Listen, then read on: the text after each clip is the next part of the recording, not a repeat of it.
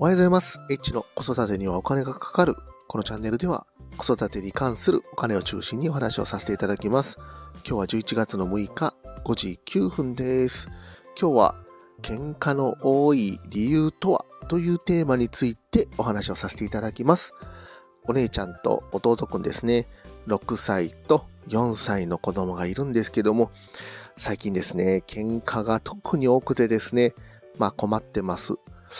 うーん、なんでね、こう喧嘩が起こるのかということについてね、まあ、ちょっと分析をしてみたんですけども、まず、お姉ちゃんがですね、えっ、ー、と、おもちゃを出します。あの、10月に買ったラキューっていうね、えっ、ー、と、おもちゃがありまして、まあ、あの、小さなね、パズルを、まあ、パチパチパチっとこうね、あの、やることによって、いろんな形ができるというものをやったりするんですけども、まあ、それをね、やってると、下の弟くんがやってきて、それをね、ぐちゃぐちゃにして、で、散らかしまくって、そして泣くというようなことがあったりします。まあね、弟くんがね、いる前でそれやると、もうそんなことになるよっていう風にね、言ってるんですけども、まあそれでもね、やりたいということで、まあなかなかね、やるタイミングがないので、やりたい気持ちはわかるんですけども、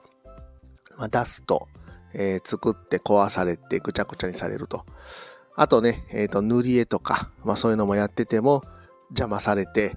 えっ、ー、とね、なんかこうぐちゃぐちゃぐちゃって書かれて泣いたりとかですね。うーんとね、まあ多分ね、思い通りにいかなくてね、泣くことが多かったりとかするんですけども、ちょっとね、やっぱりこうね、お姉ちゃんの精神年齢が若干ちょっと低いかなということが、まあ、こういったね、喧嘩につながってるような気がしてます。まあまあね、ちょっとこうね、発達検査に行ったりとか、まあそういうこともあったりしますんで、ちょっとね、こう心配かなとは思ったりするんですけども、まあやっぱりね、こうやって喧嘩をする、ね、まあ思い通りにいかないことがあるっていうことはね、あのー、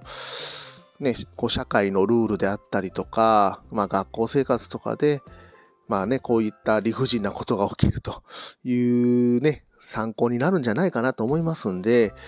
うん、まあね、まあ我々はね、こうポジティブに捉えられるんですけども、当の本人はね、本当にね、悲しい顔して泣きまくって、うーん、ちょっとね、こう、一人の方がいいのかなとかね、思ったりはするんですけども、まあそれでもね、うーん、ちょっとこうね、強くなってほしいなと思いながら、日々ね、えー、と、まあ、その喧嘩を見守ってるという風になっております。皆さんのね、お子さんは喧嘩とかされますでしょうか？まあね、結構下の子がね、あの、言葉も達者で、まあ、やんちゃなところもあるんで、割とね、この喧嘩っていうのはしばらく続きそうな感じがしております。まあ子供のね、喧嘩もまだまだ続くと思うんですけども、まあ今だけのものと思ってます。まあこれ多分ね、もうあと1、2年すれば、まあこういうこともね、減ってくると思いますんで、まあ今だけのものというふうに思ってですね、まあ、ちょっと我慢しとようかなと思っております。今日も最後まで聞いていただきましてありがとうございました。また、フォロー、いいね、コメント、レター、お待ちしております。お姉ちゃん頑張れ。いちでした。さよなら。